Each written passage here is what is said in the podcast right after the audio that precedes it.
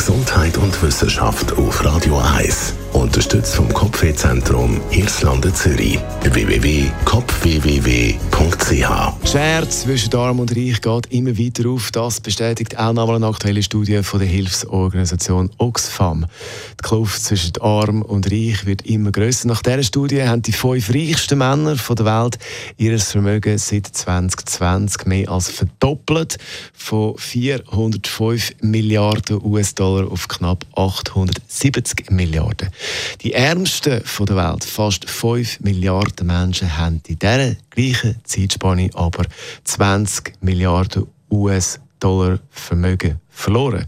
Das ist eine verrückte Entwicklung. Darum sagen die Verantwortlichen bzw. Vorsitzenden von Oxfam Deutschland, äh, die die Studien ausgebracht haben, es braucht eine Besteuerung von hohen Vermögen, um bei dieser Entwicklung Gegensteuer geben.